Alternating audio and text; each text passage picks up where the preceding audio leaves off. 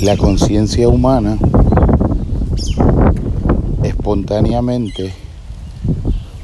genera de modo involuntario imágenes en relación a todas las dimensiones con respecto a las que se encuentra teniendo experiencia. La conciencia experimenta que tiene una idea de sí mismo y se genera una imagen espontánea e involuntariamente, a veces hasta de modo intrusivo, que funciona dándole una plasticidad sensible interna o reflejo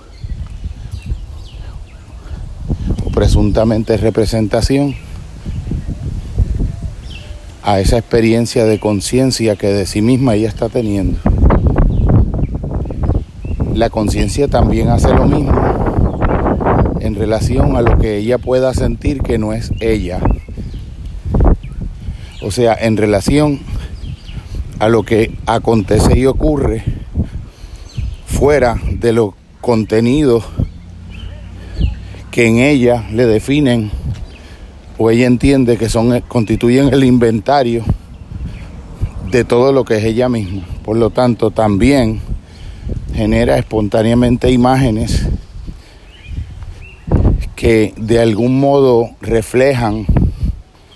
eh, aunque sea en un grado indirecto y opaco, su espontáneo contacto con alguna dimensión de lo real y lo externo. Cuando se forma esa imagen, esa imagen, el pensamiento racional y el lenguaje en algunos momentos la traduce. La traduce a una codificación eh, más abstracta o de alguna manera distanciada de la imagen sensible más directa que es el reflejo o la representación en imagen que de la experiencia de contacto que está teniendo la mente, la mente se hace. Cuando esa imagen es traducida en lenguaje o en el conjunto de códigos y de procedimientos que esa conciencia ha eh, recibido por condicionamiento y por experiencia de socialización y de cultura, esa imagen se convierte en una idea. Cuando esa idea eh, es sostenida como un contenido del que la mente se da cuenta y del que la mente es consciente, la mente tiende a establecer algún juicio en relación a esa idea. Mediante ese juicio la significa. La significa como verdadera en diferentes sentidos de lo verdadero, la significa como valiosa y asume que esa idea es el correlato en la mente de una imagen que funciona como una representación en el espacio interior de la mente de lo que son las cosas en el espacio que ella entiende exterior a ellas. Se va constituyendo una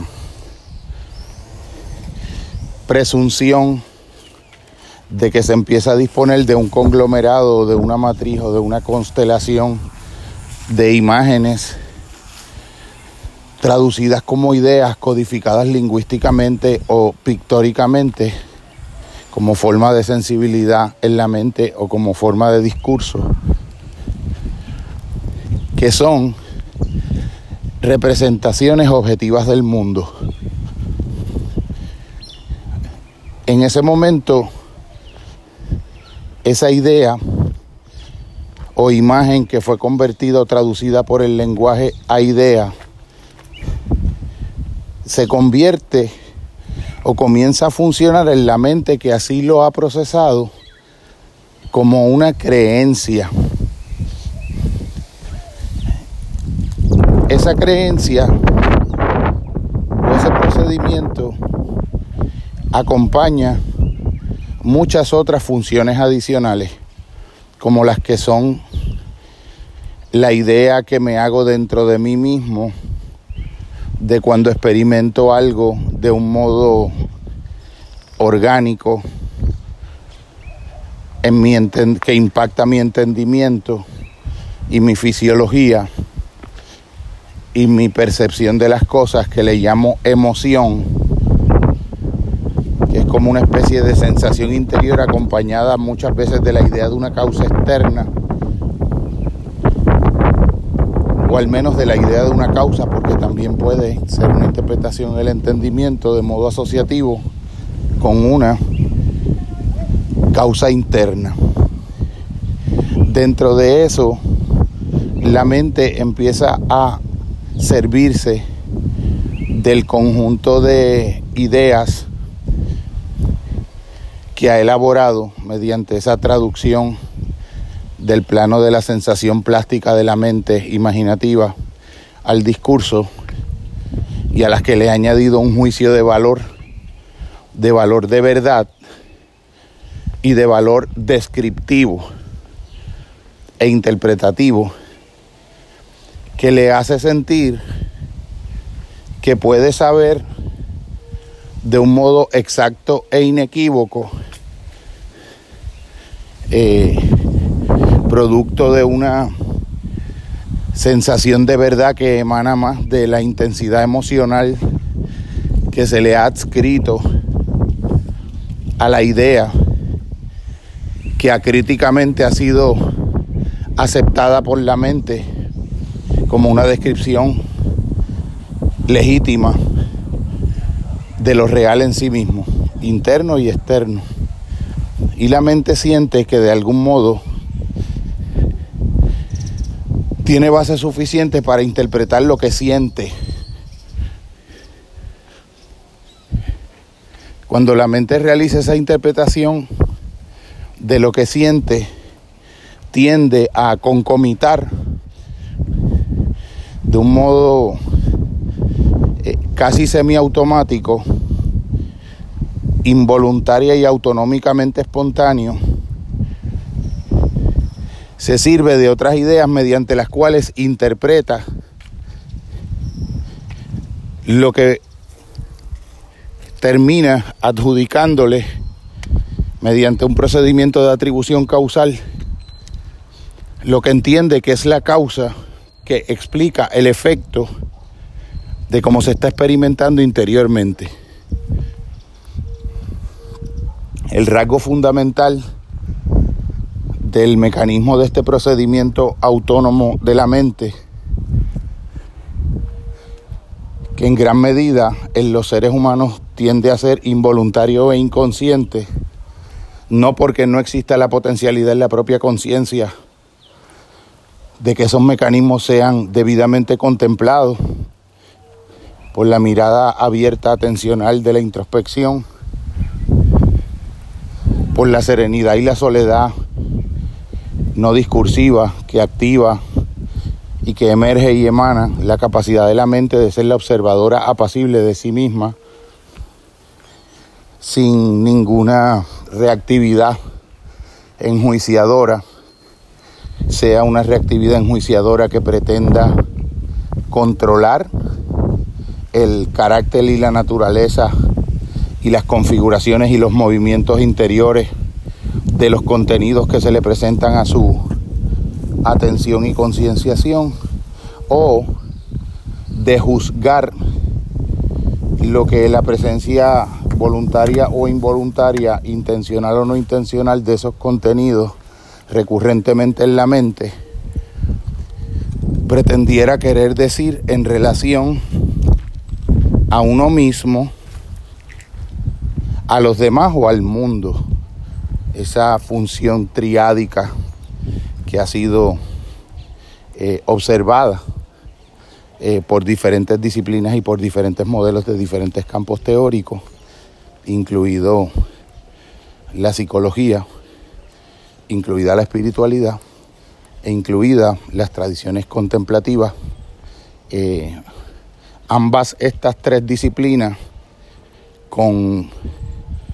importantes, relevantes y significativas zonas de solapamiento y de justaposición, o sea, de convergencia hechos de la conciencia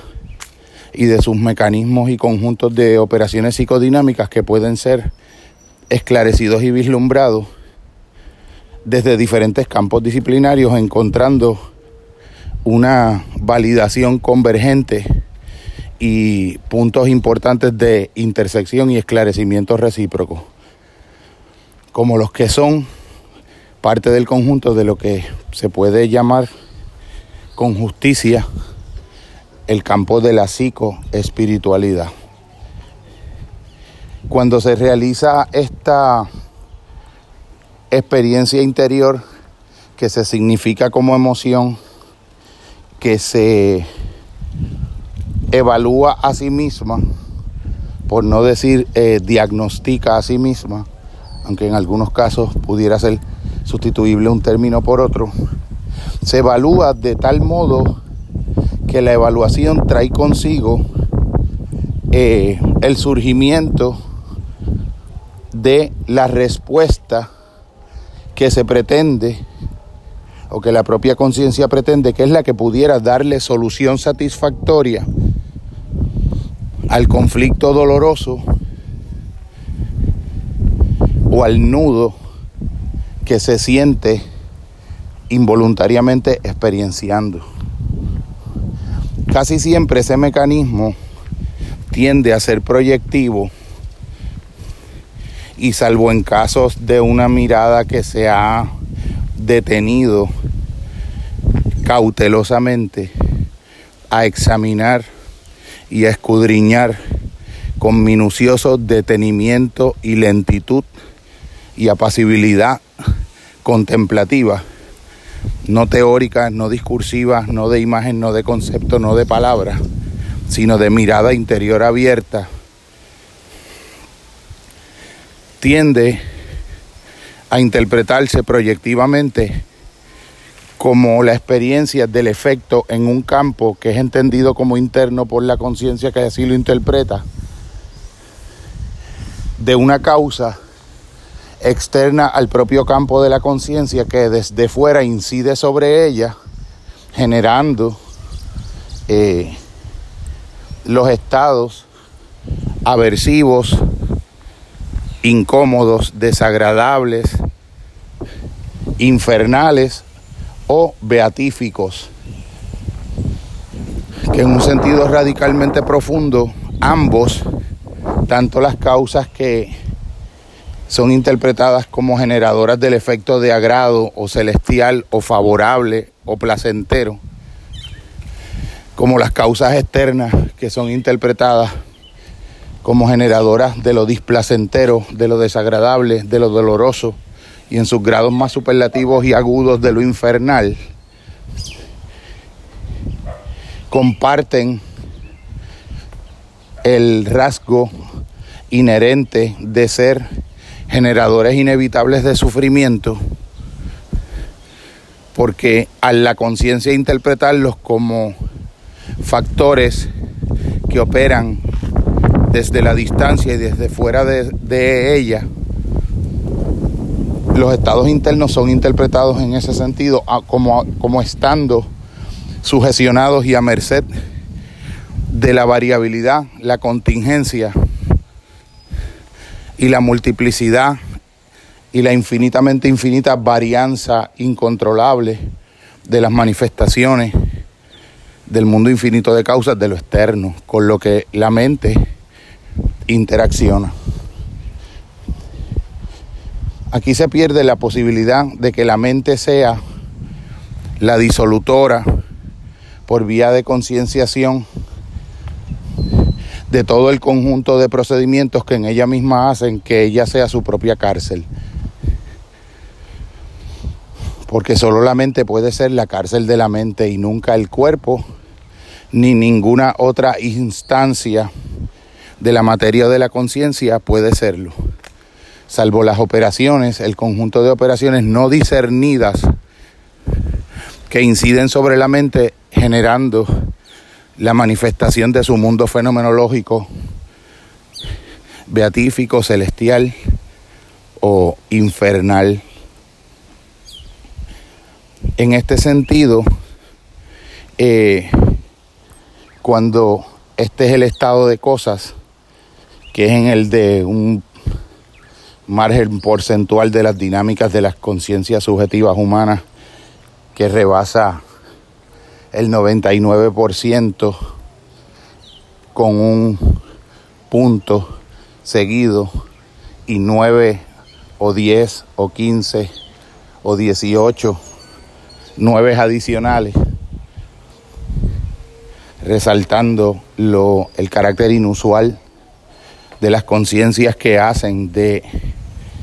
la concienciación última de estos procesos por, en vías de su disolución contemplativa, no, no como en el sentido de un problema que se resuelve, sino de un problema que se disuelve, lo cual es completamente diferente a un nivel espiritual, eh, estaría presas de, de grandes conjuntos contelados de procedimientos como los aquí descritos que pueden dar fe de toda la infinita red de variaciones de la ilusión, de los apegos y de lo que se llamó en el mundo lejano de otras latitudes la incesante rueda del sufrimiento y del renacimiento del dolor y del renacimiento y perpetuación como estados de conciencia autogeneradores de su propio dolor sin concienciación de que pueden ser ellos mismos la fuente generadora y exclusiva de la disolución de sus propios entramados generadores de dolor. Esa idea de que solo en algún otro lugar que significaría algún otro futuro, algún otro objeto, persona, situación, circunstancia, constituiría la fuente externa que saciaría la sed, el hambre, que medicalizaría el malestar que se experimenta en el presente y que solamente puede ser disuelto y trascendido en el propio presente mismo, eh, te encadenaría a estados oscilantes entre el péndulo extremo, a su lado extremo de la euforia, que sería fácilmente confundida por una mente inexperta como felicidad, salvo que su carácter temporero, contingente y arbitrario la terminaría desmintiendo sin excepción en todos y cada uno de los casos. Y los estados invencibles de tristeza sostenidos y retroalimentados por una ignorancia no menos invencible que muchas veces es voluntariamente aceptada y consentida y deliberadamente eh, reafirmada y revalidada forma de reafirmación y revalidación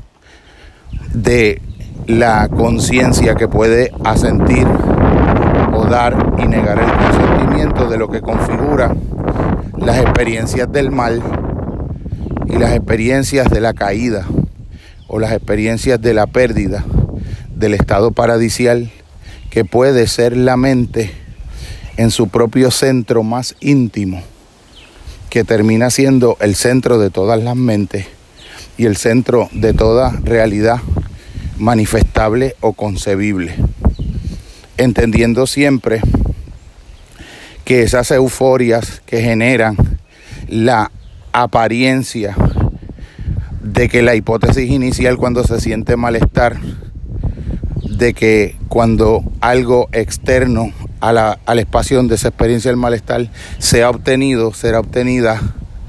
la solución al problema de ese malestar, eso será quebrado, quebrantado, eh, lastimado, disuelto y roto una y otra vez, mientras en ese ciclo incesante el hombre perpetuamente no se cuestione las raíces últimas mismas de los mecanismos que lo impelen a involuntariamente, como ordenado por una voluntad ciega, producto de sus condicionamientos, se abalanzaría una y otra vez a un futuro externo, objetivo, cronológico y perpetuo para conquistar la materialidad objetiva y presuntamente externa de un estado de cosas que garantizarían el fin de la experiencia de dolor, de inquietud, de insustancialidad y de tristeza, con todos los aspectos engañosos que tienen las experiencias que al producir en estos estados futuros, una vez son obtenidos, una euforia efímera, generan transitoriamente la sensación de confirmación de la idea que por adelantado se tenía de que efectivamente era en ese otro lugar, en ese otro estado de cosas, en donde se podía dar la respuesta definitiva a la insatisfacción esencial que el hombre siempre y la mujer y todos, todo ser sensible y sentiente experimentaremos a lo largo de toda la vida mientras no sea realizado la aventura del viaje al centro último de las cosas, que es donde único se puede ver con mirada abierta el esclarecimiento definitivo, la disolución del sufrimiento y una verdadera vida en el amor.